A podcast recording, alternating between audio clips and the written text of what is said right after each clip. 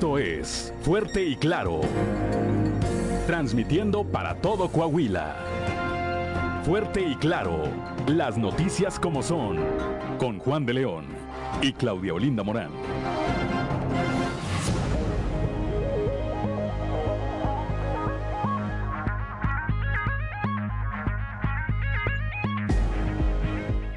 Son las 6 de la mañana, 6 de la mañana con dos minutos. Muy buenos días de este viernes 8 de julio del 2022. Ya estamos en Fuerte y Claro, este espacio informativo de Grupo Región para todo el territorio del estado de Coahuila. Hoy, por cierto, hoy viernes 8 de julio se celebra a quienes llevan por nombre Edgardo.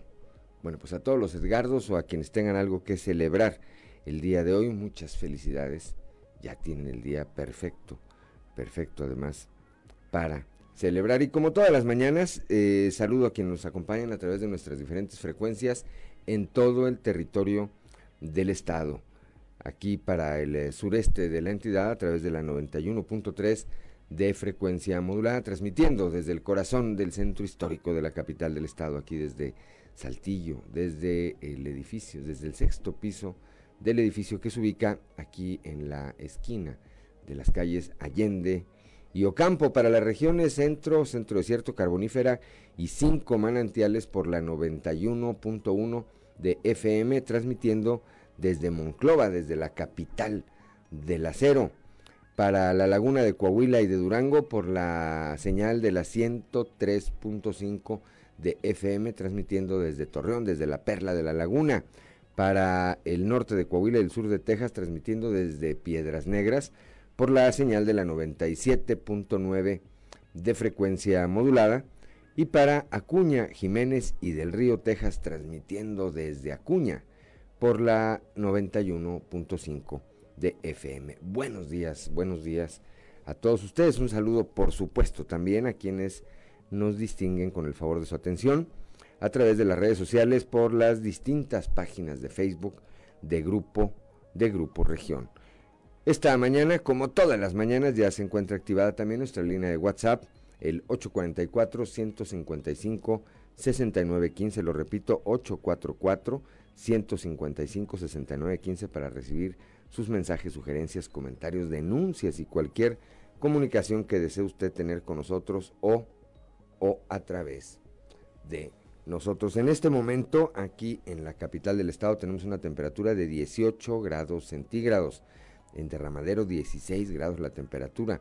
Monclova amanece con 28 grados, Piedras Negras 27, Torreón 24 grados centígrados, General Cepeda 18, Arteaga 18 grados, Musquis 26 grados, Sabinas y San Juan Sabinas 27 grados, San Buenaventura 28, Cuatro Ciénegas 26, Parras de la Fuente 21 grados y Ramos Arispe 19 grados. Para saber cómo estará el resto del día, vamos rápidamente con nuestra compañera Angélica Costa a los detalles del pronóstico del tiempo.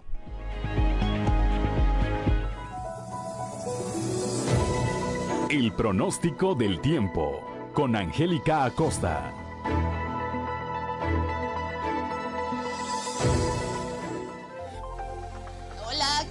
¿Cómo están? Mi nombre es Angélica Costa, feliz y maravilloso viernes. Vámonos en una vez con los detalles del clima. Ponga atención, Saltillo. Para este viernes espero una temperatura máxima de 31 grados, mínima de 17 durante el día, periodo de nubes y sol. Se va a sentir muy cálido. Por la noche, áreas de nubosidad y bueno, la posibilidad de lluvia, 29%. Eso es para Saltillo. En Monclova siguen las temperaturas cálidas, máxima de 40 grados, mínima de 24.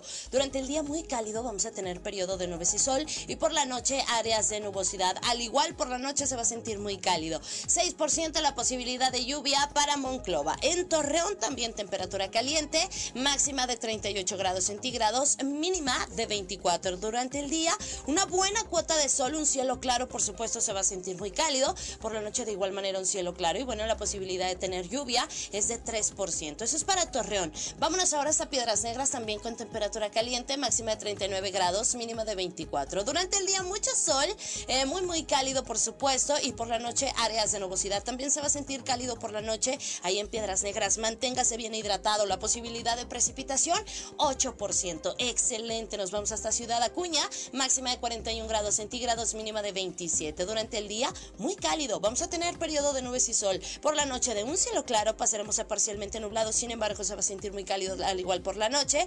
Y bueno, la posibilidad de lluvia. Son las 6 de la mañana, 6 de la mañana con 8 minutos, que no se le haga tarde. Vamos ahora, antes de ir con, eh, gracias primero a nuestra compañera Angélica Costa y antes de ir con el padre Ignacio, José Ignacio Flores y su sintonía con esperanza, saludamos como todas las mañanas a don Joel Roberto Garza Padilla, que desde Frontera, desde Ciudad Frontera, Coahuila, nos eh, envía, como todos los días, su reflexión. La del día de hoy dice, lo más valioso en la vida no es lo que tenemos, no es lo que tenemos, sino lo que tenemos. Dice, por ello los logros no son magia o suerte, son esfuerzo y dedicación. Bendiciones y feliz fin de semana. Pues sí, bendiciones también para usted, don Joel Roberto Garza Padilla. Son las 6 de la mañana, 6 de la mañana con 9 minutos y ahora sí, el padre José Ignacio Flores y su sintonía con la esperanza. Prepárate, porque estás entrando en sintonía con la esperanza. Virtudes cristianas, remedios para la vida diaria para escuchar y ayudar. Un lugar con valor y esperanza para toda la familia. Queda con ustedes el Padre José Ignacio Flores en sintonía con la esperanza.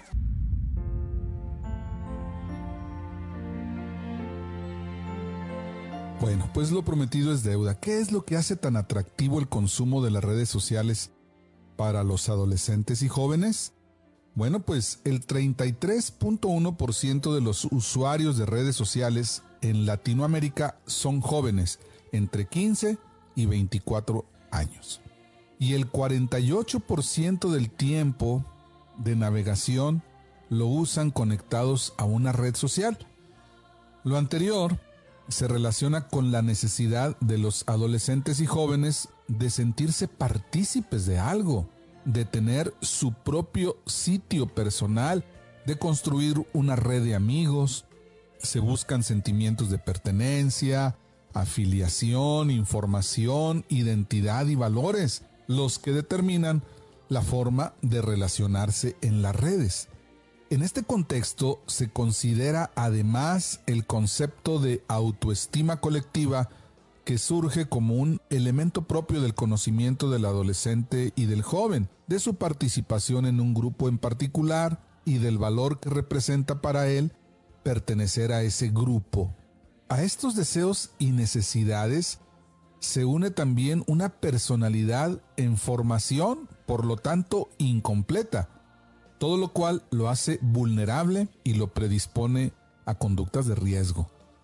Y es en este punto donde educadores y padres de familia nos debemos cuestionar. ¿A quién acuden los jóvenes y adolescentes para resolver sus dudas? Inevitablemente la respuesta tiene que ver con el uso del Internet y las redes sociales, que son los nuevos educadores de conciencias y conductas.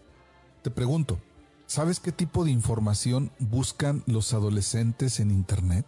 Te sorprenderá saber que las redes sociales y páginas de entretenimiento son las más populares en los buscadores. Aunque también destacan otras más profundas como el amor, la amistad.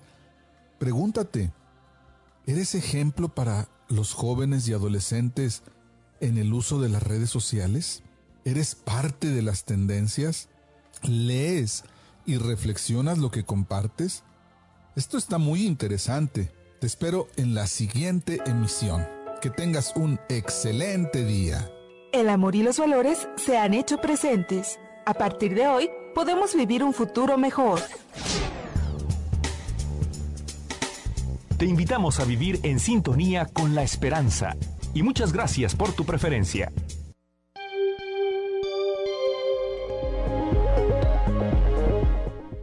Son las 6 de la mañana, 6 de la mañana con 12 minutos. Continuamos con la información. Gracias, eh, como todos los días también, al padre José Ignacio Flores, que nos obsequia estas eh, cápsulas para la reflexión, para la motivación, para el análisis. En menos de 30 segundos, es que no dice, no dicen dónde eh, ocurrió esto. Bueno, vamos. Tras realizarse la audiencia de vinculación en el Centro de Justicia Penal, el juez determinó que Francisco N. y Yajaira N. permanecerán privados de su libertad por el delito de crueldad animal. Esto es, esto tiene que ver con esta información de los matamascotas aquí en la capital del estado. Leslie Delgado tiene los detalles.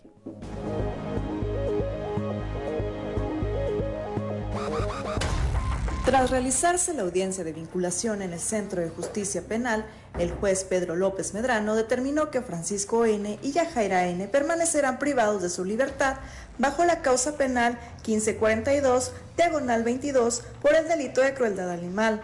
Asimismo, fijó un plazo de investigación de dos meses. Cabe recordar que este lunes vecinos del barrio de Santa Anita denunciaron ante la Fiscalía General del Estado al presunto responsable de haberle quitado la vida a un perro y descuartizarlo en presencia de su pareja sentimental, quien supuestamente lo alentó a quitarle la vida a la mascota.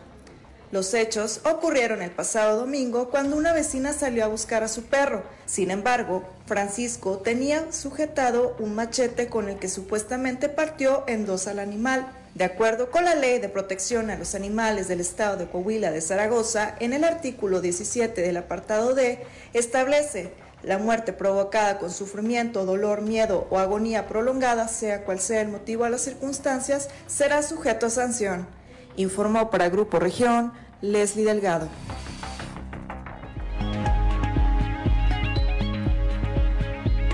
Son las 6 de la mañana, 6 de la mañana con 14 minutos en eh, el municipio de Ramos Arizpe, el exterior de una tienda de conveniencia, un hombre perdió la vida, generando con ello una gran movilización por parte de los cuerpos de emergencia. Cristo Vanegas con el reporte.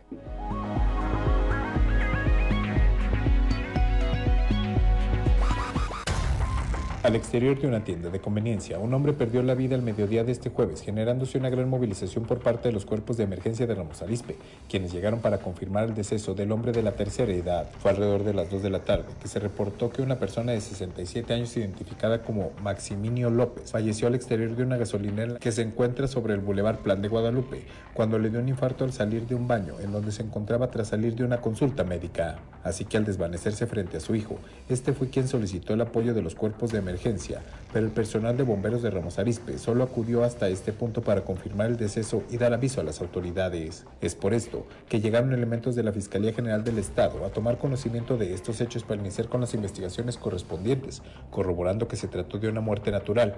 No obstante, el cuerpo fue llevado al CEMEFO para continuar con las diligencias y posteriormente entregar el cuerpo a la familia para que se inicie con el cortejo fúnebre. Para Grupo Región informó Christopher Vanegas. Son las 6 de la mañana, 6 de la mañana con 16 minutos.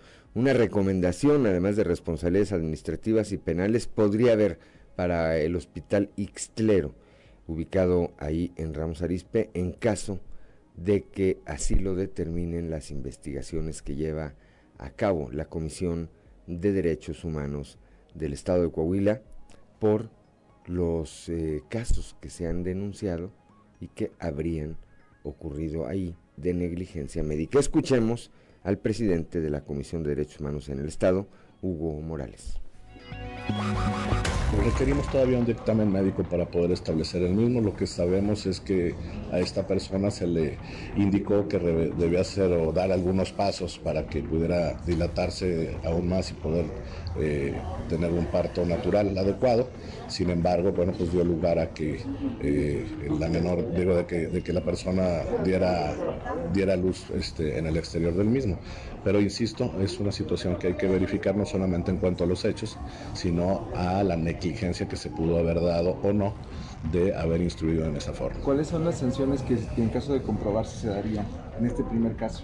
Bueno, hay que decir que en este primer caso estaríamos atentos de que hubiera primero una violación y en segundo caso tendríamos que evaluar si se tendría que remitir a la Comisión Nacional o si sería de nuestra competencia lo que estamos todavía valorando con la propia Comisión Nacional. Pero en el caso de, que fuera efectivo... Bueno, evidentemente la emisión de una recomendación sería lo más, lo más claro ¿verdad? que se podía presentar, responsabilidades administrativas y probablemente penales en caso de que se hubiera sucedido.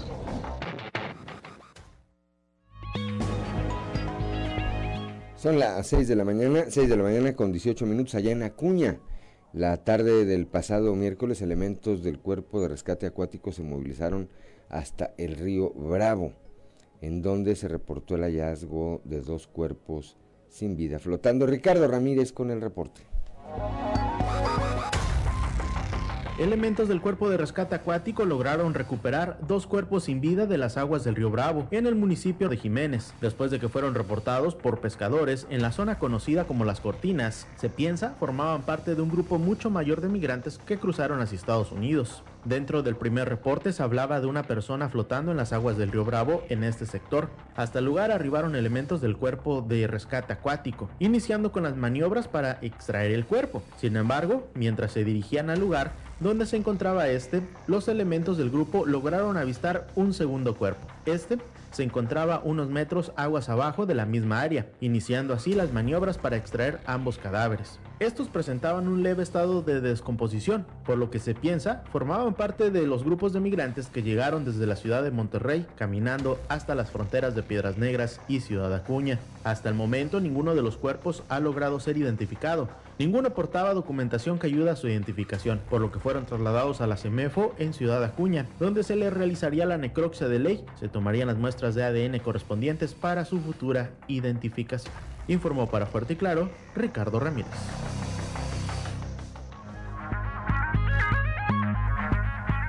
Son las 6 de la mañana, 6 de la mañana con 19 minutos. Vamos ahora allá a la región centro con eh, el delegado de la Fiscalía General del Estado, Rodrigo Chaires, quien da cuenta de el robo que sufrió la iglesia de Nuestra Señora del Carmen en la colonia del Río. esta mañana sí, la Agencia de Investigación Criminal atiende eh, un reporte que se genera en la colonia del Río, donde en una iglesia eh, las personas reportan que aproximadamente a las once y media de la mañana, al empezar a realizar labores de limpieza, pues, se dan cuenta que hay una ventana dañada. Igual también al hacer una inspección, pues faltan algunos artículos eh, propios que se utilizan eh, en esta iglesia. Se les hace únicamente el exhorto de que pasen a formular su denuncia. El reporte está atendido, se va a tomar nota las primeras actuaciones de la Agencia de Investigación Criminal pues giran en torno a esto, a tratar de obtener algunos datos de quién o quiénes pudieron haber intervenido. Bueno, lo que eh, corresponde a Fiscalía del Estado pues, es evaluar los daños, en su caso hacer alguna fijación del lugar, de algunas evidencias que pudieran encontrarse ahí. El motivo que pudo haber llevado las personas o a la persona que intervino en este hecho, pues también sería parte de la investigación.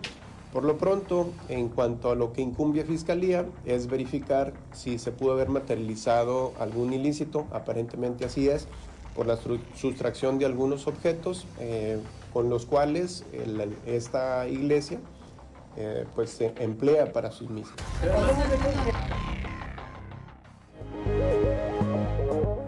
Seis de la mañana, 6 de la mañana con 21 minutos antes de irnos al corte para quienes nos escuchan allá en La Laguna de Coahuila y particularmente de Durango dan cuenta eh, del fallecimiento del fallecimiento del ex gobernador de Durango, José Ramírez Gamero. Diversos, eh, a través de las redes sociales, amigos y familiares, pues eh, lamentan y envían sus condolencias a los familiares de este exmandatario estatal. Repito, José Ramírez Gamero, ex gobernador de Durango, se da cuenta esta mañana de su sensible fallecimiento. 6 de la mañana con 22 minutos. Pausa y volvemos. escuchamos a la Sonora Santanera y esta melodía titulada Luces, Luces de Nueva York. Allá en la región carbonífera, elementos de la Fiscalía General del Estado, eh, asignados al municipio de Sabinas, lograron recuperar los objetos robados en una iglesia ubicada en pleno centro de esta ciudad. El, eh, el responsable está detenido, fue identificado mediante cámaras de seguridad y Moisés Santiago Hernández tiene el reporte.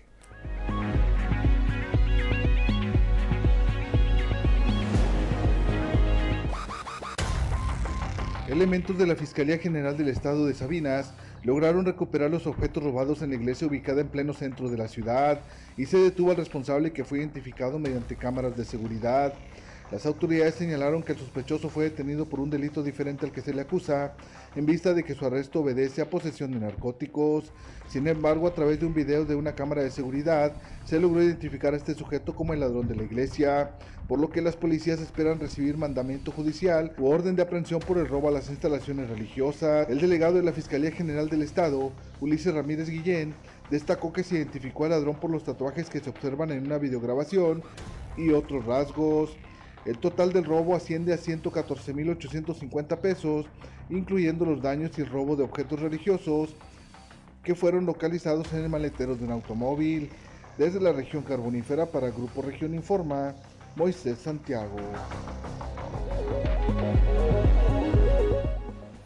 6 de la mañana, 6 de la mañana con 28 minutos. No tenemos imágenes, no sé qué pasaría ahí con las imágenes de Moisés Santiago Hernández, que por cierto le enviamos un saludo le dio COVID-19, esta quinta ola, esta quinta ola lo, eh, pues lo agarró, como dicen coloquialmente, ¿verdad?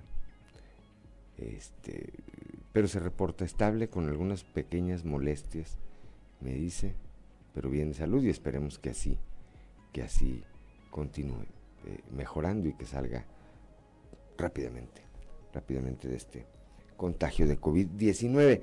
A ver, el día de hoy el periódico El Economista difunde el estudio más reciente de la eh, empresa Mitowski, en donde se da a conocer pues, la evaluación de los eh, gobernadores mes a mes. Esta, esta evaluación que mes a mes lleva a cabo Mitowski y ahí aparece Miguel Riquelme, gobernador de Coahuila, como el mejor evaluado como el mejor evaluado en el país, con una eh, calificación, con una aprobación. Aquí estamos viendo que eh, corresponde al 65.6. Así está evaluado, esa es la aprobación 65.6 por parte de sus gobernados. Miguel Riquelme aparece también como el gobernador mejor evaluado de los emanados de su partido. Detrás de él aparece Alejandro Murat con 56.3 y en el número 3 aparece con 54.2 de calificación Omar Fayad, gobernador del estado del estado de Hidalgo. Repito, esta evaluación que da a conocer mes a mes Mitowski y que hoy difunde el diario el economista y en el que, repito, Miguel Riquelme, gobernador de Coahuila, aparece una vez más como el mejor calificado por sus gobernados.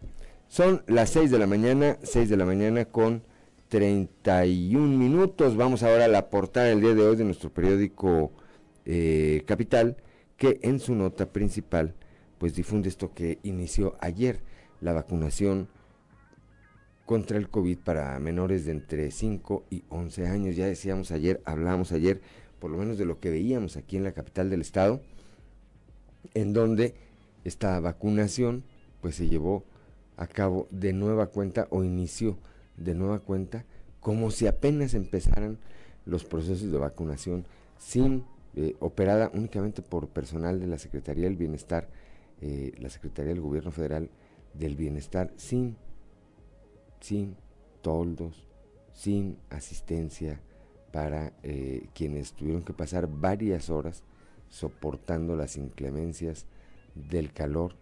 Eh, inicialmente la dependencia publicó que hoy continuarían eh, quienes llevan, quienes cuyo apellido inicia con la letra A, y más tarde dieron a conocer un boletín que no, que mejor iban ya hoy con los que eh, cuyo apellido iniciaba con la letra B. Entonces, bueno, pues lo que le ocurre al delegado del gobierno federal cada que hay un proceso de vacunación, se le hace bolas el engrudo. Avanza vacunación, cambian la logística. Por otra parte, el día de ayer se dio a conocer también el estudio Data Coparmex correspondiente a julio del 2022 y ahí Coahuila aparece muy bien evaluado con indicadores como el estado que por los socios de Coparmex es el considerado el más seguro. Eh, es también considerado como el segundo mejor para invertir y es también considerado como el segundo en donde el gobierno estatal pues está cumpliendo, está cumpliendo con la misión para la que fue electo. Más adelante vamos a detallar este estudio, repito, eh, difundido ayer por la Coparmex a nivel nacional. Ya escuchábamos a Cristóbal Negas, los mata mascotas van a seguir internados en los centros de readaptación social varonil y femenil respectivamente. Ricardo Ramírez Guevara ya nos informaba desde Acuña, fueron localizados ayer dos cuerpos de quienes se presumen podrían ser dos migrantes que habrían formado parte de un gran grupo que atravesó, atravesó el río Bravo y lamentablemente pues habrían perdido la vida. El presbítero de origen, de origen lagunero, José Guadalupe Pérez Rivas, y el cura monclovense, Fray Juan Antonio Orozco, serán recordados en esta jornada de oración. Ambos fueron muertos de manera violenta, aunque estos decesos ocurrieron fuera, fuera de Coahuila. El día de ayer el gobernador eh, Miguel Riquelme estuvo en la frontera norte de nuestro estado, en las instalaciones del 12 Regimiento de Caballería Motorizado. El gobernador atestiguó la ceremonia de destrucción de armas y municiones aseguradas por Corporación de Seguridad en gira de trabajo por el norte del estado. El mandario estatal presenció además un simulacro de evacuación en el puente internacional número 2 y puso en marcha los trabajos de introducción de la red de agua potable en el ejido El Centinela, esto allá en Piedras Negras. El gobierno de Coahuila, a través de la Secretaría de Inclusión y Desarrollo Social, y en coordinación con el Ayuntamiento de Matamoros pusieron en marcha el programa de empleo temporal Mejora tu economía. A cargo del el arranque de este programa estuvo el titular de eh, la Secretaría de Inclusión y Desarrollo Social, el ingeniero Manolo Jiménez Salinas. Aquí en la capital del estado, el alcalde Chema Fraustro atendió la pues añeja petición de la entrega de escrituras. Dice el alcalde que esto es resultado del trabajo unido entre los gobiernos municipal y estatal, el que pueda entregársele a la gente la certeza jurídica de su propiedad. Más adelante también estaremos hablando de este tema. Son las 6 de la mañana, 6 de la mañana con 35 minutos. Es hora de ir a nuestra columna en los pasillos.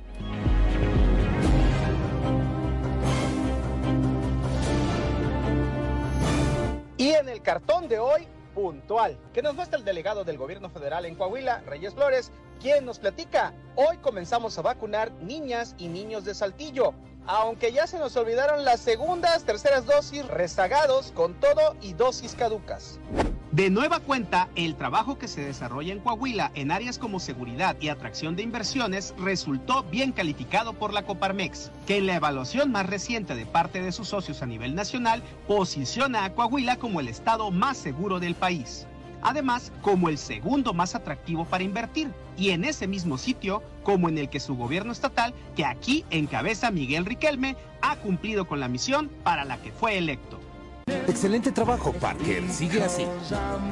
Los buenos indicadores, por supuesto, no son obras de la casualidad, sino del trabajo continuo en las diferentes materias. Como ayer que en Piedras Negras, el secretario de Gobierno, Fernando de las Fuentes, encabezó desde la 47 Zona Militar la Mesa de Coordinación para la Construcción de Paz, con la participación de autoridades estatales, federales, así como el Ejército Mexicano y la Guardia Nacional.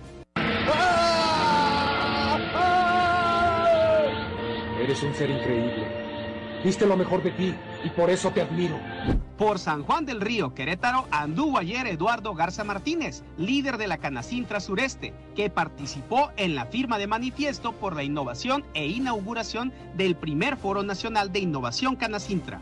Oí que estabas aquí. Eres el mejor, Francis. Llamó la atención que en un desplegado aparecido ayer y firmado por exgobernadores del PRI venga el nombre de Rogelio Montemayor, quien hace tiempo anunció haber renunciado a ese partido. ¿Se regresaría solo para firmar o en realidad nunca se fue? Adivina, adivinador. No lo sé, Rick, parece falso.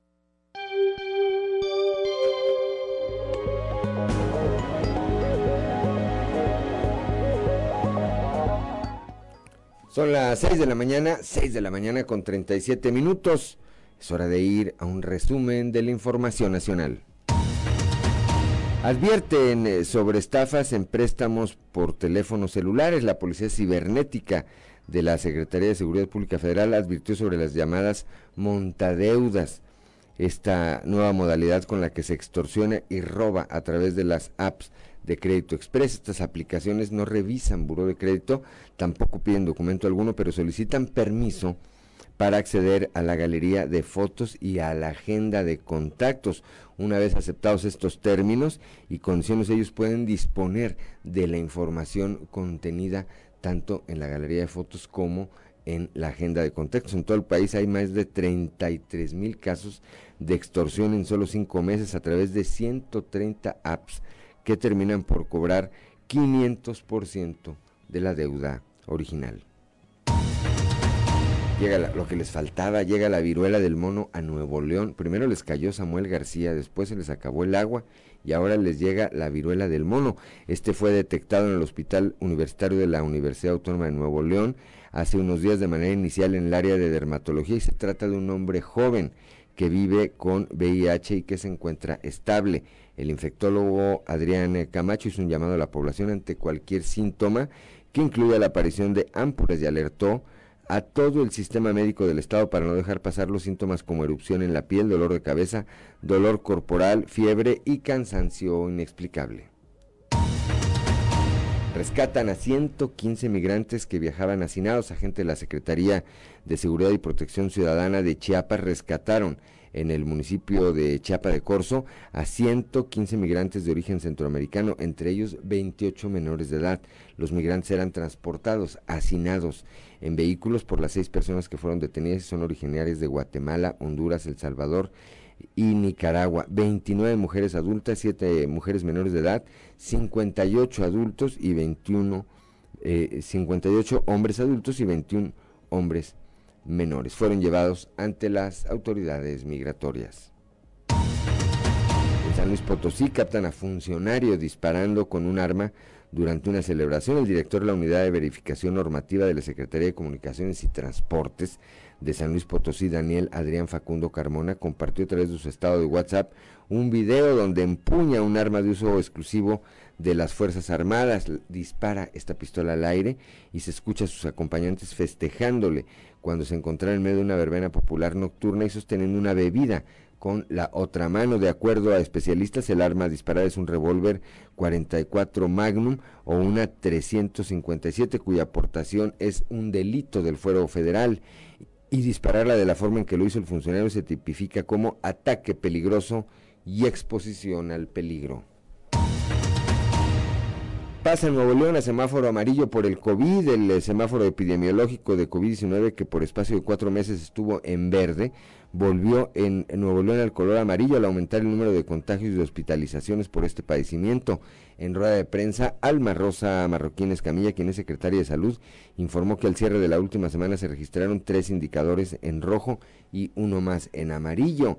La recomendación, dijo, es retomar el uso de cubrebocas en espacios cerrados.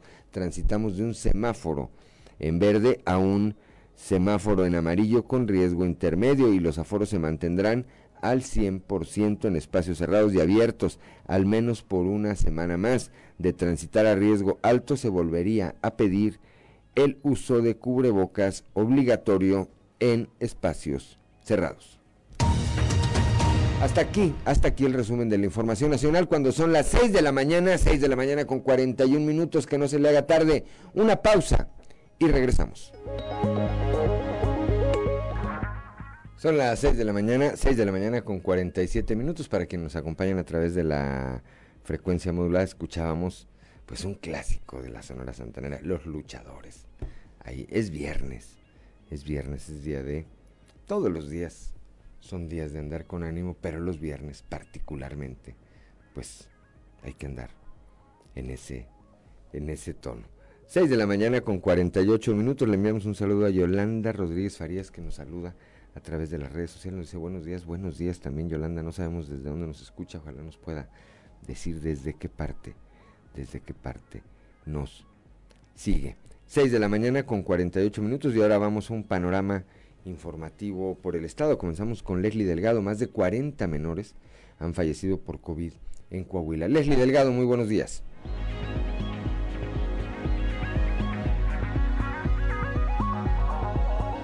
Buen día, informando desde la ciudad de Saltillo.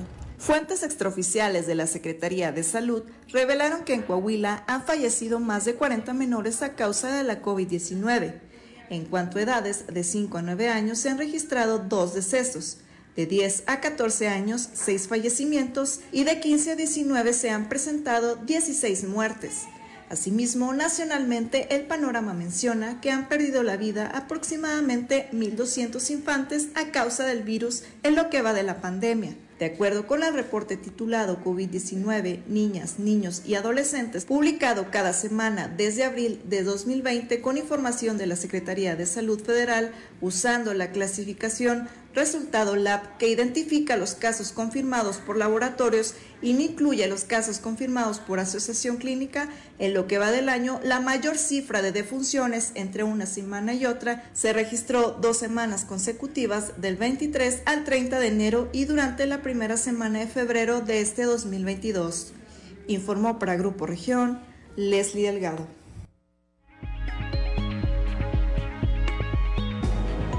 Son las 6 de la mañana, 6 de la mañana con 50 minutos. Gracias a Leslie Delgado. Y ahora vamos hasta Acuña con Ricardo Ramírez Guevara.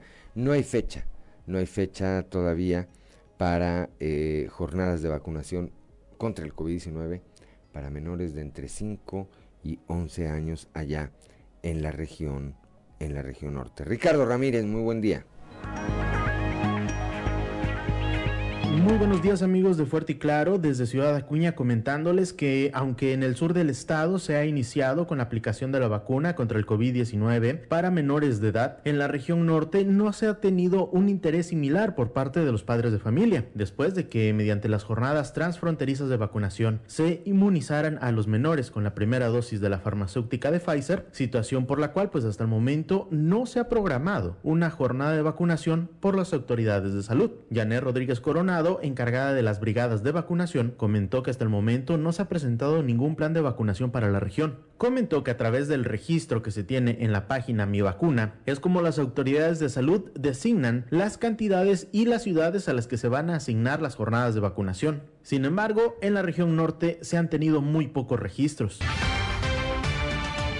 de acuerdo al padrón que se requiere de mi vacuna es como mandan la vacuna a respectivos estados. Así es, es importante que la gente se registre porque de acuerdo a eso es como mandan la vacuna. Eh, sí, exactamente, eh, ya que Acuña pues prácticamente ya no tiene tantos niños este, que estén expuestos, ¿verdad? En contrario, están esperando pues lo que viene siendo su segunda. Informó para Fuerte y Claro Ricardo Ramírez.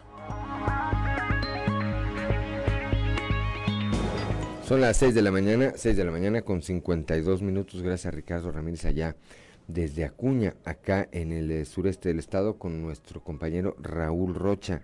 Eh, nos señala que se va a mantener la línea de contagios del el COVID-19. Esta línea que va a la alza en esta quinta ola, en esta quinta ola de la pandemia. Raúl Rocha, muy buenos días.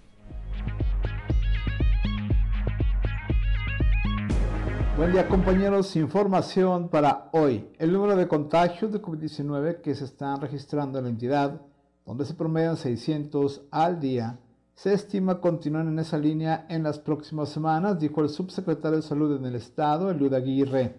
Afirmó que es complicado pronosticar hasta cuándo se mantendrán en esa línea, por lo que sigue pidiendo a la población mantengan las medidas sanitarias contra el coronavirus o se espera a partir de cuándo empiezan a bajar? Eh, ahorita lo que estamos esperando es que se mantenga en una meseta, que, llegue en una sola línea, que no haya más aumentos y pues nosotros lo que estamos solicitando es seguir cuidándonos todos. Eso es muy importante. ¿La proyección a cuánto es un mes, un, tres semanas, qué más o menos? Pues mira, es, es muy difícil precisar una fecha, mm. pero sí estamos esperando que esto se mantenga en una meseta. Esta es la información para el día de hoy. Buen día. Gracias Raúl Rocha, son las 6 de la mañana, 6 de la mañana con 53 minutos, vamos ahora a la región carbonífera con Moisés Santiago Hernández, productores de carbón aún están en, eh, esperando una fecha para poder iniciar las entregas de este mineral a la Comisión Federal de Electricidad. Buenos días Juan y Claudia, a todo nuestro amable auditorio que nos escucha en todo Coahuila. En la información que tenemos para el día de hoy, a pesar de que se firmó un contrato multianual para abastecer de carbón a la Comisión Federal de Electricidad, aún no existe fecha establecida para la entrega del suministro y entrega del energético. Así lo da a conocer Pablo Guzmán López, presidente de la Unión Auténtica de Mineros. Esto es lo que comenta al respecto.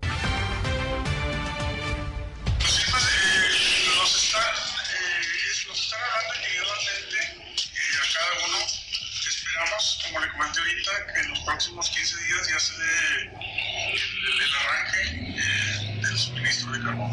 La UNAM, hasta ahorita somos 12 socios, eh, eh, gracias a Dios, y, todos activos que seguiremos tocando, este, como le dije, en beneficio de los compañeros y de Comisión Federal también, a ver de qué manera podemos nosotros este, obtener más beneficios las dos partes.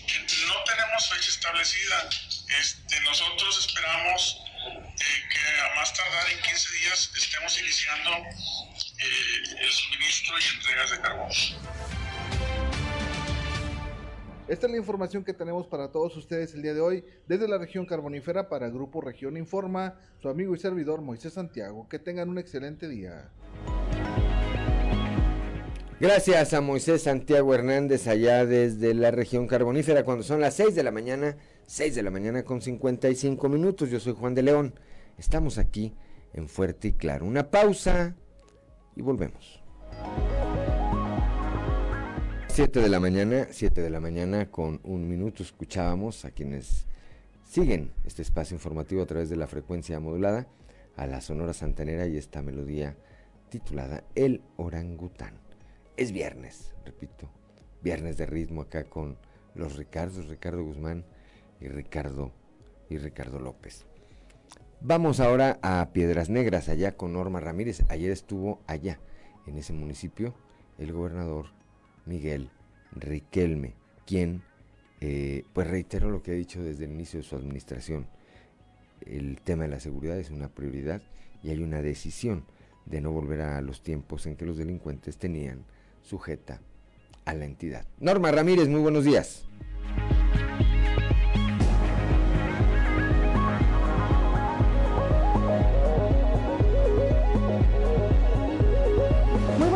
Esta es la información desde Piedras Negras. Coahuila se mantiene como referencia nacional en avances de seguridad entre las autoridades y la ciudadanía. Afirmó así el gobernador del estado, Miguel Ángel Riquelme Solís, en su mensaje dentro del marco de la ceremonia de destrucción de armamento. Esto fue lo que comentó. Nuestra máxima prioridad ha sido y será siempre la paz y la tranquilidad necesaria para que las y los coahuilenses desplieguen todo su potencial de desarrollo y transformación, con la aplicación eficaz de la ley, sin distinciones, con acciones concretas y obras en todas las regiones.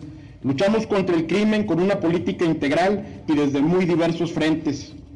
Sabemos que contamos con la voluntad y el respaldo total del Ejército Mexicano y la Guardia Nacional, cuyas estrategias operativas y coordinación con nuestras policías son de las más efectivas para, para combatir a estas mafias. Hemos impedido el ingreso de los delincuentes a nuestro territorio.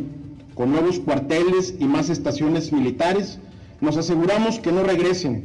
La presencia militar abarca todo el Estado y así será de aquí en adelante, porque repito, esta cercanía con los Estados Unidos nos pone en la mira y acechanza de los grupos delictivos. Para Fuerte y Claro, desde Piedras Negras, Norma Ramírez.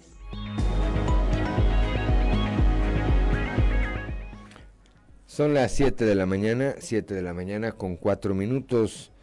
Gracias Norma Ramírez allá en Piedras Negras y ahora vamos a la región lagunera, allá a Torreón específicamente con mi compañero Víctor Víctor Barrón al dar inicio al curso de formación policial con la incorporación de 118 cadetes a la Academia Policial. El alcalde Román Alberto Cepeda destacó la lealtad y el compromiso de los elementos que trabajan por tener un municipio seguro.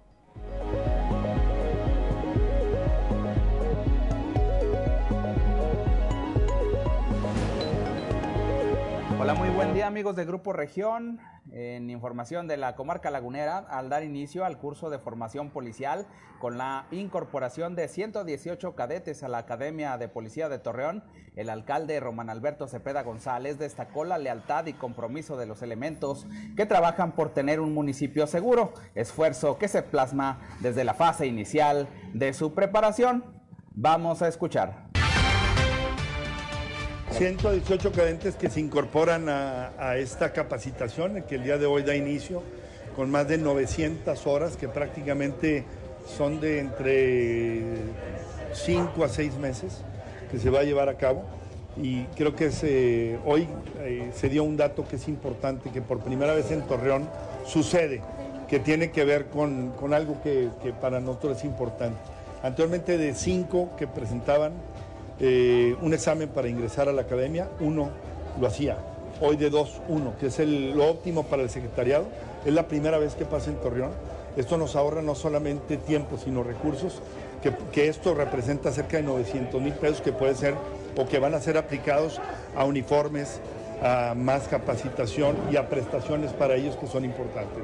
Creo que lo más importante es que se ratifique el compromiso de un tema que yo lo comentaba justo ahorita en el mensaje, que da inicio a 118 elementos que tengan compromiso, lealtad y... Esto es todo en la información. Desde La Laguna reportó Víctor Barrón. Un saludo a todo Coahuila. Son las 7 de la mañana, 7 de la mañana con 6 minutos, gracias a Víctor Barrón. Y ahora vamos allá a la región centro con Guadalupe Pérez. En un breve comunicado ayer por la mañana ya dábamos cuenta, eh, ampliamos esta información, el CIMAS Monclova Frontera daba cuenta de que sus oficinas habían sido ya recuperadas, recuperadas y estaban siendo ocupadas ya por personal tanto operativo como administrativo. Escuchemos, escuchemos el reporte que al respecto nos tiene nuestra compañera Guadalupe Pérez. Muy buenos días, Guadalupe. Muy buenos días, saludos desde la región centro. Luego de tres días de haber tomado las instalaciones de CIMAS en los municipios de Monclova y Frontera, finalmente fueron liberadas por elementos de la Fiscalía. anoche nos comentaron alrededor de las 12, después pasadita las 12 de la noche, que ya estaba aquí la fiscalía desalojando a los, a los manifestantes. Fue un desalojo pacífico, eh, no hubo mayor problema, según lo que me comentan. Entonces, eh, de hecho, de los mismos manifestantes me comentaron que, bueno, algunos que platiqué el día de hoy me dijeron que, bueno, que la fiscalía, eh, muy correctos, muy, muy, buen trabajo. Entonces, sí, se pudo liberar las oficinas a esa hora y pacíficamente ya nosotros entramos a trabajar ahí a partir de las 12 y media, poquito antes de la una, ya mandamos personas aquí a, a las oficinas porque estábamos en una crisis del tema del Centro Integral de Operaciones, se llama, que es el CIO, el cual de ahí controlamos todos los pozos, motores, bombas, niveles, flujos de los, de los tanques, de los pozos. Y teníamos tres días sin visión, tres días sin estar ahí enterado de lo que estaba sucediendo.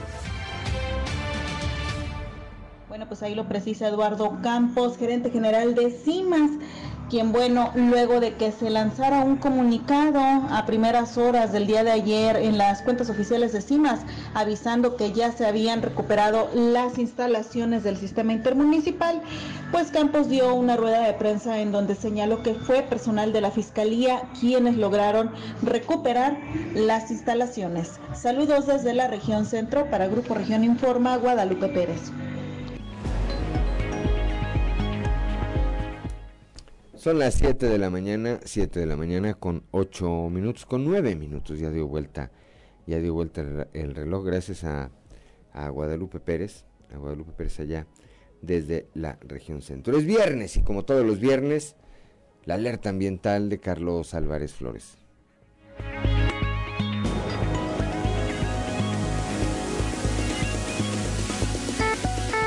Alerta ambiental con Carlos Álvarez Flores.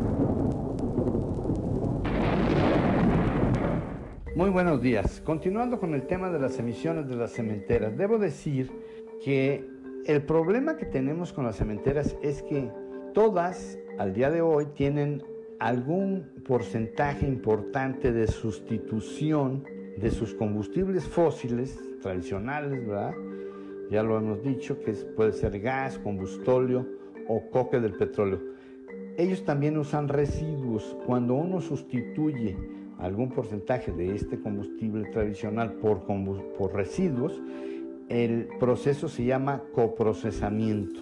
Estos residuos se formulan, ¿verdad? se preparan para convertirlos en un combustible alterno y poder sustituir al combustible fósil tradicional. Algunas de las cementeras dicen que ellos desde 2002 eh, estuvieron practicando algunas recomendaciones de la Asociación Europea del Cemento. Pero bueno, simplemente lo que nosotros queremos es que esta norma, la norma 040 semanal 2002, sea actualizada cada cinco años como lo marca la Ley Federal de Metrología y Normalización hasta el 2020 o la ley ahora, la vigente, que es la Ley de Infraestructura de la Calidad. Se tiene que actualizar. ¿Por qué? Porque la norma dice que cuando se excede el 15% de sustitución del combustible tradicional por residuos, debe hacerse una medición continua de las emisiones. Y eso al día de hoy no está sucediendo. Hoy no sabemos exactamente qué sale y cuál es la composición en términos de los contaminantes que estamos obligados a vigilar para proteger la salud de los mexicanos. No sabemos cuánto sale porque no hay un monitoreo continuo de estas emisiones. De manera que ahí tenemos un gran, gran problema porque no sabemos bien a bien qué es lo que está pasando. Entonces, aquí el problema es que la gran mayoría de las cementeras andan entre un 15 y un 20 y hasta un 30% de sustitución de su combustible fósil por residuos. Y ya sabemos que ciertos residuos pues generan también contaminantes muy peligrosos que afectan la salud. Hasta aquí lo dejamos, no hemos terminado, pero prometo que en la próxima entrega haremos ya el último comentario sobre este importante caso que tiene que ver con la salud de nosotros. Muchas gracias. Buenos días.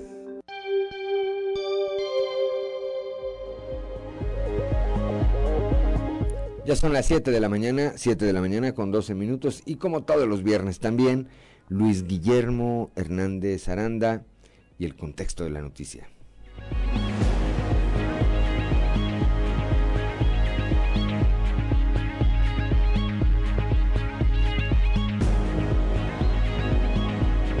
Texto de la noticia con Luis Guillermo Hernández Aranda.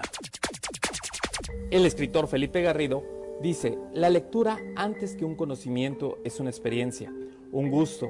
Se debe alimentar la afición y luego si acaso llega, vendrá el conocimiento.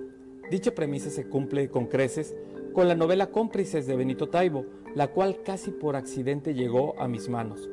Nunca había leído nada de Benito Taibo. Sí de sus hermanos Paco Ignacio quien es uno de mis escritores favoritos, y a Benito lo conocía por sus textos periodísticos, más que por su obra literaria. Benito Taibo es un efusivo promotor de la lectura. Como él mismo dice, leer es resistir. Al inicio de esta columna confesaba que descubrí esta novela por accidente.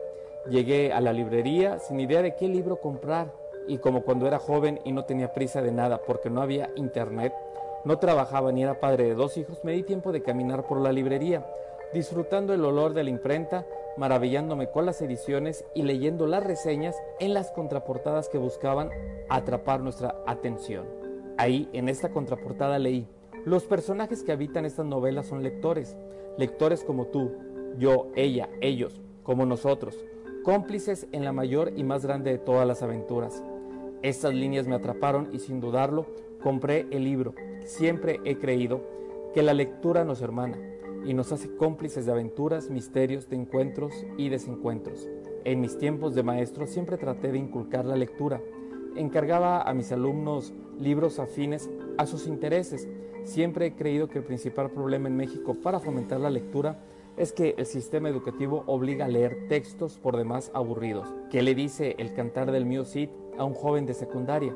¿Cómo identificarse con crimen y castigo de Dostoyevsky a los 14 años? En México nos inculcan la idea de que leer es aburrido, incluso un castigo. ¿Cuánto de nosotros fuimos testigos de que en la escuela el niño o joven desordenado era enviado a la biblioteca como un correctivo?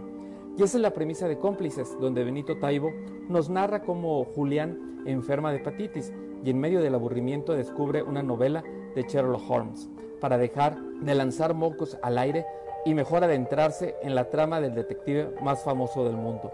La novela entrelaza la historia de Julián con la de Isa, que busca heroínas en la literatura que le ayuden a demostrar que para celebrar sus 15 años no es necesario hacer dieta ni gastarse miles de pesos en una fiesta donde va a bailar un vals que no le entusiasma. De una manera ágil y sencilla, la novela de poco más de 180 páginas nos enfrenta con el yo, con ella y con nosotros, creando una complicidad literaria. Además, el libro nos regala recomendaciones con pequeños fragmentos de otras obras literarias. La novela de Benito Taibo provoca nostalgia, emoción, pero sobre todo felicidad, la cual, por desgracia, en medio de la vorágine de nuestros días, urge encontrar y cómplices.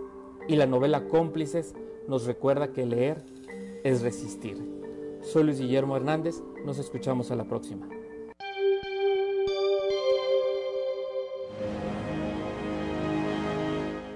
Son las 7 de la mañana, 7 de la mañana con 16 minutos. Continuamos, continuamos esta mañana con la información. La Secretaría del Bienestar se retractó Qué raro. Y dijo que este viernes se va a vacunar a los menores, eh, se va a vacunar contra el COVID-19 a los menores cuya letra de su primer apellido inicie con la B.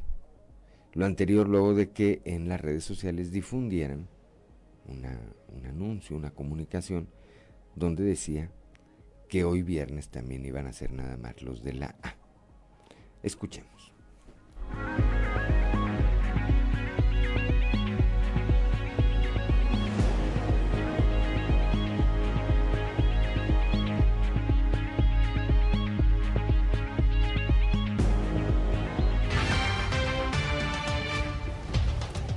Es tu nombre? Eh, mi nombre es Emanuel Lucio. Emanuel, ¿nos puedes platicar que, cómo estuvo el proceso para vacunar a tu hijo? Bueno, pues el proceso es algo rápido. La empresa Stellantis nos, y el sindicato nos ha dado la facilidad de venir con los niños más rápido. Tenemos entendido que los trajeron desde la empresa en, un camión. Eh, fue... Por parte de nosotros fue de la empresa, pero por parte de los niños desde la ruta del hogar, como nosotros tomamos las rutas. Ok, eh, ¿qué sientes de que tu hijo ya por fin está protegido contra la pandemia? Pues bien, porque ya está protegido, ya, ya no corre tanto peligro de que le dé el, virus de, lleno, ya, ya, ya tiene esa vacuna para protegerse. ¿Qué le dices a los padres que dudan en traer a sus hijos a la vacuna? No, pues que los traigan, es muy importante para proteger a todos los niños y evitar también que esta pandemia se siga propagando.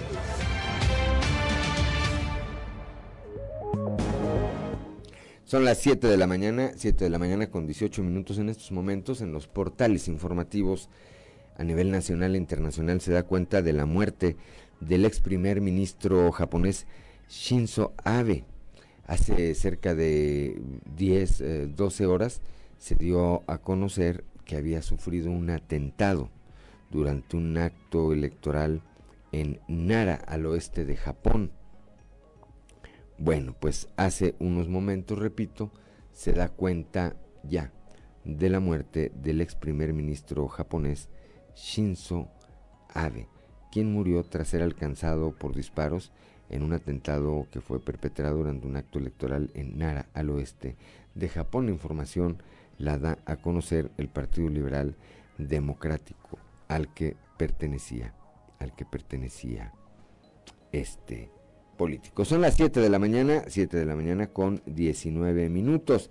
El presbítero de origen lagunero José Guadalupe Rivas Saldaña, asesinado en mayo de 2022 en Tecate, Baja California, es uno de los religiosos por quienes la diócesis de Torreón elevará las plegarias en esta jornada de oración que se va a celebrar el próximo domingo.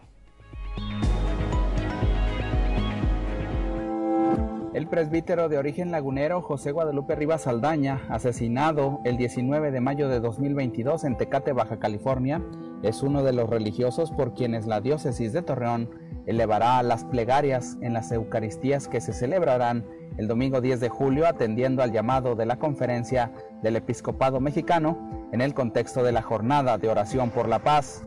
Recién ordenado hace más de 26 años, el padre Pepe Lupe se trasladó al estado de Baja California y cuando le fue arrebatada la vida, se desempeñaba como párroco de la iglesia de San Judas Tadeo en la arquidiócesis de Tijuana.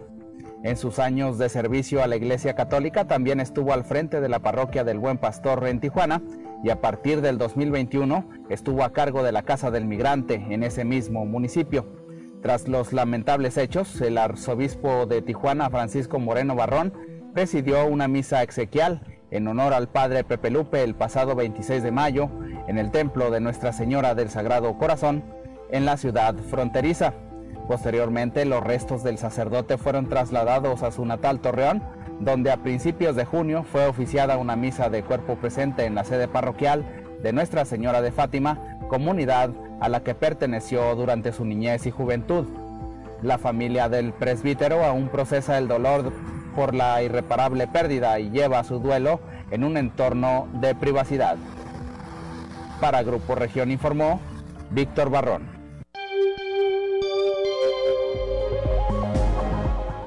Son las 7 de la mañana, 7 de la mañana con 21 minutos. Al regresar de la pausa, al regresar de la pausa vamos a escuchar un trabajo especial de nuestra compañera Guadalupe Pérez que tiene que ver con el deceso de Fray Juan Antonio Orozco Alvarado, un sacerdote también monclovense, que tras ordenarse y a poco tiempo de llegar a Jalisco, allá murió de manera violenta.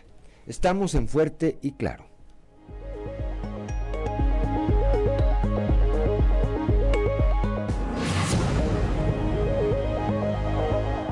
Son las 7 de la mañana, 7 de la mañana con 27 minutos para quienes nos acompañan a través de la frecuencia modulada. Al tiempo que saludo a mi amigo y compañero periodista Toño Zamora, escuchábamos a la Sonora Santanera y un clásico de la Sonora Santanera, Perfume, Perfume de Gardenias. Que en alguna ocasión te habrá tocado bailar la Toño Zamora. Muy buenos días.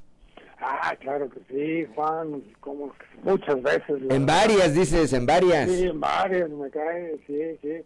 Y sobre todo que esa canción, bueno, famosísima además, pero que también la tocaron en en una, en una película, ¿no? Bellas de Noche, algo así, allá en los setentas. Setentas, ¿eh? ¿Qué tal, Toño? ¿Cómo andamos, Toño, esta mañana de viernes? Ya es viernes, Toño. Ya es viernes, eh, afortunadamente, viene el fin de, fin de semana, ya se terminó el béisbol, acá en Moclova, los aceleros le ganaron la serie a, los Diablos Rojos del México, y pues estamos contentos. Ay, fíjate que ayer, Juan, este el estadio se llenó totalmente eh, y eh, haz de cuenta la inauguración, haz de cuenta el juego de estrellas y todo para qué, pues para ver el regreso de Lowe, ¿te acuerdas del pitcher eh, americano que estuvo con acereros y que luego se fue, tuvo una lesión, se fue a Japón y bueno, pues ayer, ayer pichó una entrada solamente, pero fue la presentación y bueno, tuvo la oportunidad de llenar el estadio cuando una noche antes eh, también este fue presentado ante la afición y, bueno el estadio se quería caer.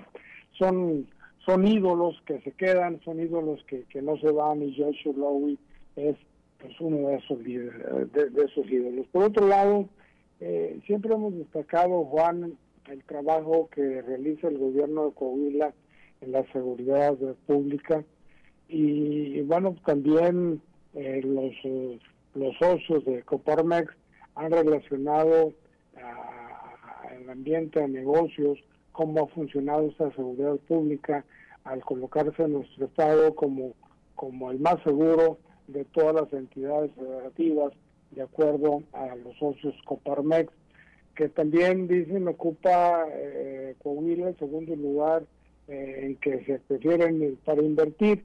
Y pues bueno, yo creo que el ejemplo de eso es eh, cuántas nuevas empresas han venido a instalarse a, a, Coahuila, cuántas nuevas o cuántas empresas han decidido expandirse precisamente en el estado, precisamente eh, porque tienen eh, ese empeño de invertir gracias a, la seguridad existente. Y también lo consideran en segundo lugar, Juan, como la entidad en que su gobierno estatal ha cumplido con los compromisos para los que fue electo y definitivamente que sí, eso también eh, aparece en las encuestas que se hacen por ahí, donde todavía el mes pasado el, el gobierno de Coahuila, Miguel Ángel de Quelme, estaba en primerísimo lugar. Eh, y por si fuera poco, el gobierno del Estado, Juan, se encuentra en penúltimo lugar, en que los socios Coparmex han experimentado, eh, experimentado algún acto de corrupción. Yo creo que eso habla de por sí, Juan, de lo que se está haciendo eh, en este gobierno en la actualidad. Sale bien calificado el Estado en, esta, en este estudio correspondiente a julio de 2022 que da a conocer la Coparmex el día de ayer, este estudio en donde pues se toma la opinión de los socios de Coparmex en todo en todo el país. Y por otro lado bueno pues ahí está la encuesta una vez más de Mitowski que difunde hoy de manera inicial el periódico El Economista y en donde se da a conocer las calificaciones de los eh, gobernadores. Miguel Riquelme, como ya lo apuntabas, se mantiene en el primer lugar del ranking general y también, pues, por consecuencia, de los gobernadores emanados de su partido, el PRI. Bueno, pues ahí están las, eh, los números, eh, los la, las estadísticas, ¿verdad?, que se dan a conocer ahí y, bueno, pues la opinión, la opinión de la gente es la más importante, Toño. Sí, definitivamente que la opinión de la gente es la que vale y, y, bueno, yo creo que esa opinión es muy interesante y sobre todo que hay confianza en lo que está sucediendo en Coahuila, Juan. Totalmente, Toño. Pues así están las cosas. Eh, ya es viernes, platicaremos el próximo lunes, Dios mediante, mi querido Toño. Hasta el lunes, Juan. Pásala bien. Son las 7 de la mañana, 7 de la mañana con 32 minutos. Gracias, como siempre, a nuestro amigo, a nuestro amigo Toño.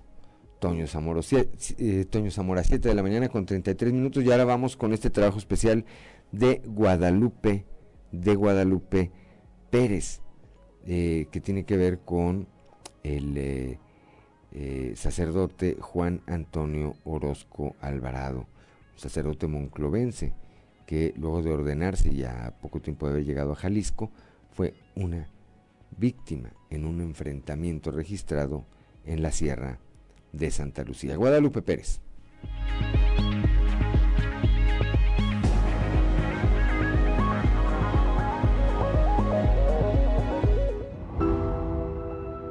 Recién se cumplió un año del lamentable deceso de Fray Juan Antonio Orozco Alvarado, monclovense, que tras ordenarse al poco de llegar a Jalisco, fue una de las víctimas de un enfrentamiento registrado en la Sierra de Santa Lucía en el municipio de Zapopan.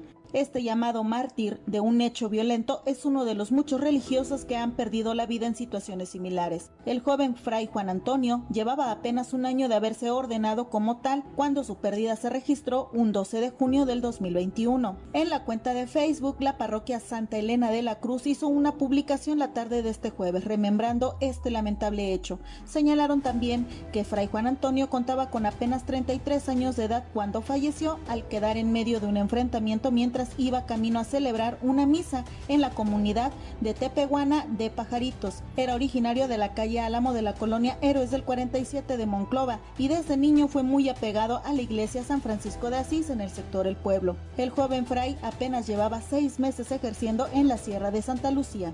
En el presente mes se realizarán varias acciones como misas y oraciones por parte del sector eclesiástico promoviendo el cese a estos hechos violentos, al perdón y para recordar a los religiosos caídos en medio de enfrentamientos o conflictos armados. Previamente el párroco Eduardo Neri en Monclova señaló que los valores, la fe y la esperanza son los medios que se requieren fomentar y promover entre la sociedad, asegurando que hay mucha gente que la apuesta por tener una mejor sociedad.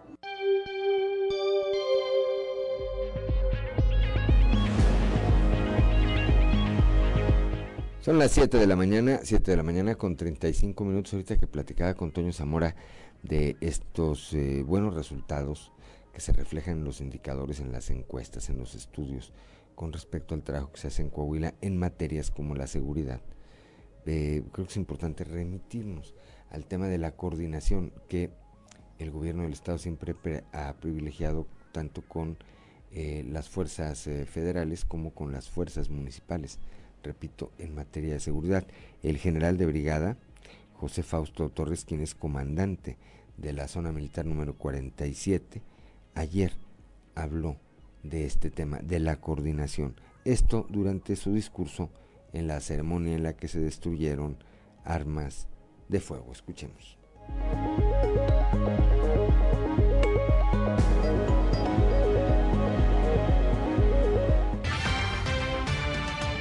Ejército Mexicano asegurar ante la presencia de todos ustedes que estas armas que pueden causar incidentes lamentables y daños irreparables a las personas no serán utilizadas nuevamente por los delincuentes.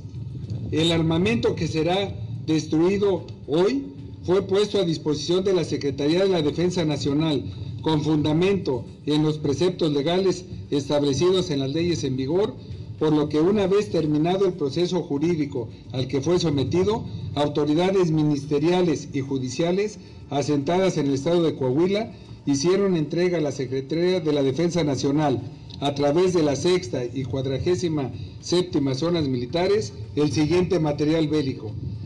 77 armas largas, 163 armas cortas, 210 cargadores, 7.343 cartuchos.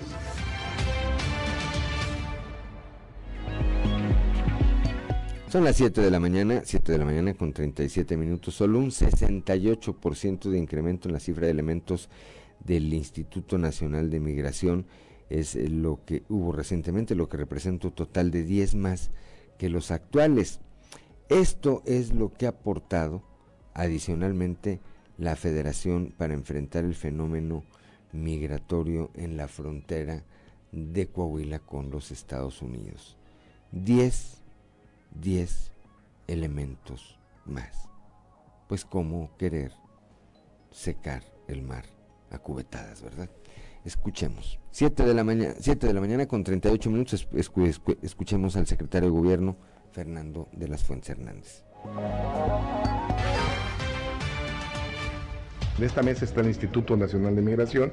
Todos los días se revisa el tema y el fenómeno migratorio. Y obviamente también eh, eh, estamos muy atentos a, la actuación y para, eh, como se ha solicitado en la mesa, pues apoyarlos en, esta, en este fenómeno migratorio, que es un problema no a resolver, pero sí a gestionar. Es muy complejo, no depende de las entidades federativas el fenómeno migratorio se da, ustedes saben, de, acuerdo a las circunstancias, sean políticas o de seguridad o económicas de otros países, en donde las personas pues toman la decisión de buscar un nuevo estadio y mejor de vida. Y pues eso es un fenómeno que no se puede evitar.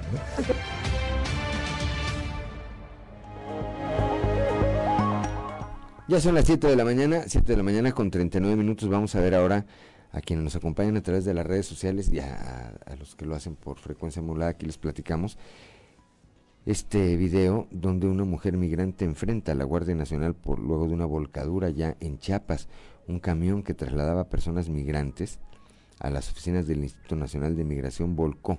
Esto ocurrió el pasado martes en la carretera que va de Oco, Socuautla a las Choapas.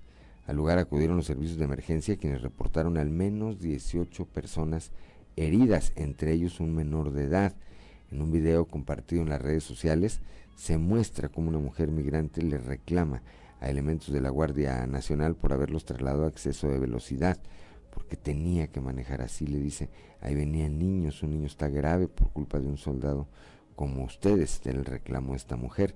El tramo de la carretera donde sucedió el accidente fue cercado por elementos de la Guardia Nacional y el Ejército Mexicano por un lapso de dos horas. Al momento se desconocen las causas que provocaron el accidente.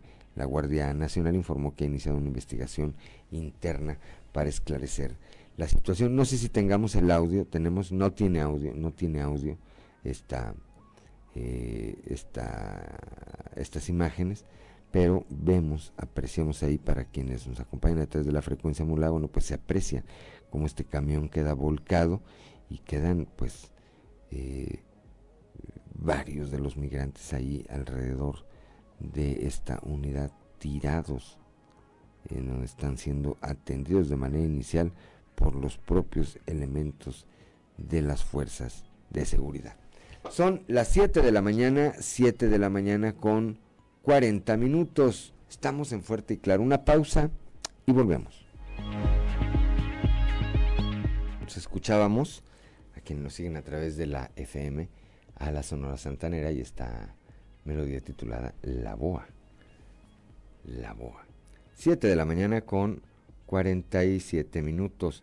En un trabajo eh, coordinado entre gobierno municipal y gobierno del estado, el alcalde José María Fraustro el alcalde de Saltillo, entregó escrituras a vecinos de la colonia Zaragoza, quienes desde hace 28 años buscaban obtenerlas con los que se cumple un compromiso más con la población.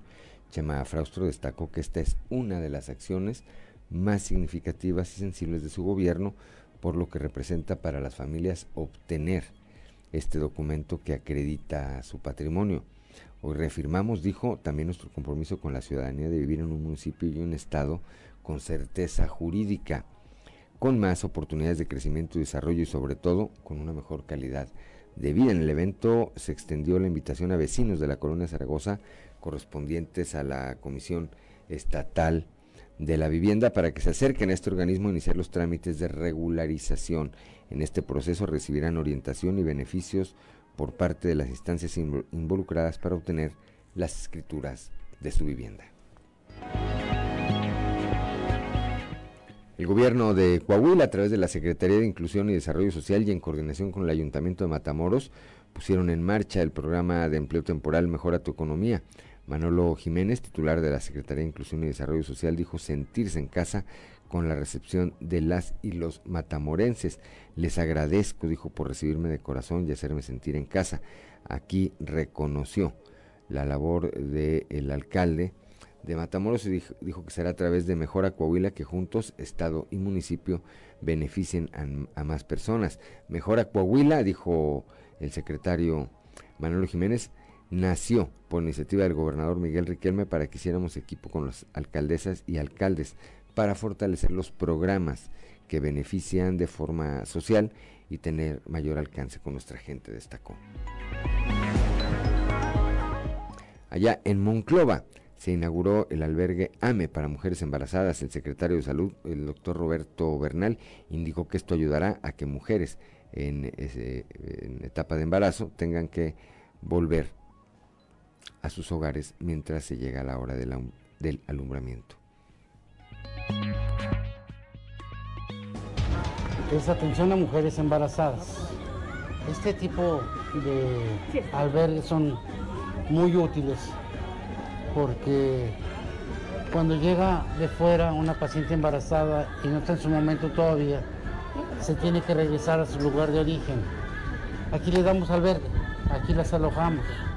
Hay asistencia de enfermería y está cerca del hospital. Todos los médicos le pueden checar. Hasta que se llegue su tiempo del parto, llegan a los, se pasa al hospital. Les ofrecemos comida, les ofrecemos alimentación, regaderas, aseo, de la misma forma, las pacientes que, que ya tuvieron a su bebé, pero que su bebé tiene que seguir estando hospitalizado y ellas ya están en condiciones de darse de alta, las albergamos ahí. Es exclusivamente para mujeres. Con esto se ha demostrado en el mundo que se disminuye la mortalidad materna e infantil.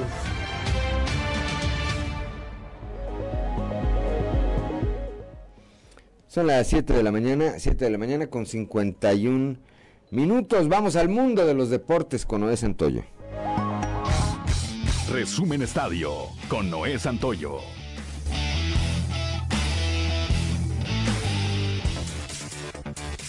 El español Rafael Nadal anunció este jueves que no disputará las semifinales de Wimbledon contra el australiano Nick Kyrgios por la lesión que sufre en el músculo abdominal. Nadal entrenó ayer por la mañana y posteriormente confirmó que estuvo todo el día pensando qué hacer y finalmente decidió que no tenía sentido intentarlo porque la lesión iría peor. Los estadios de la Copa del Mundo de Qatar estarán libres de alcohol y la venta de cerveza fuera de los recintos solo se permitirá antes y después de algunos partidos. La Copa del Mundo de este año es la primera que se celebrará en un país musulmán con estrictos controles sobre el alcohol, lo que supone un reto único para los organizadores de un evento que suele asociarse con los aficionados a la cerveza y que está patrocinado por marcas cerveceras mundiales. El Clásico Mundial de Béisbol regresará en 2023 y su quinta edición se expandirá de 16 a 20 equipos. Los organizadores anunciaron que el torneo de selecciones se disputará en marzo, con juegos que se repartirán en cuatro ciudades, Miami, Phoenix, Tokio y Taichin, Taiwán. El estadio de los Marlins de Miami albergará partidos en cada una de las fases del torneo, incluyendo la final del 21 de marzo y las semifinales. Será sede del grupo D en la primera ronda, con Puerto Rico, República Dominicana, Venezuela, Israel y un equipo que saldrá de los torneos clasificatorios que se disputarán en septiembre y octubre de este año. México formará parte del grupo C, que disputará sus encuentros del 11 al 15 de marzo en Phoenix, Arizona. Dicho sector lo compartirá con los representativos de Canadá, Colombia, Estados Unidos y otro equipo por definir.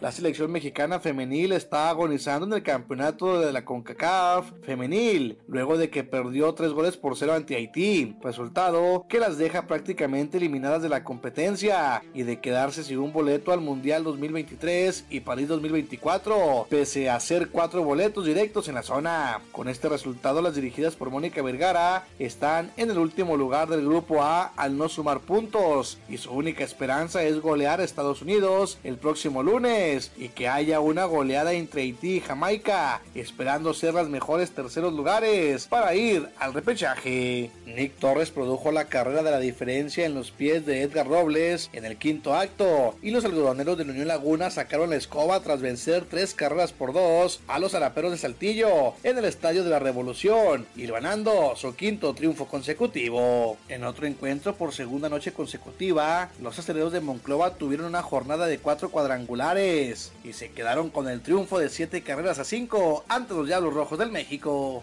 El día de hoy arranca la jornada 2 de la Liga MX. A las 19 horas Mazatlán recibe a Tigres. Dos horas más tarde los Cholos de Tijuana se enfrentan a Juárez y Puebla recibe a Santos Laguna. Para mañana León contra Pumas, Chivas Atlético de San Luis, Monterrey recibe a las Águilas del América, Cruz Azul se enfrenta a Pachuca y el domingo Toluca recibe a los rojinegros del Atlas, mientras que en la corregidora Querétaro se enfrentará a Necaxa. Resumen Estadio con Noé Santoyo.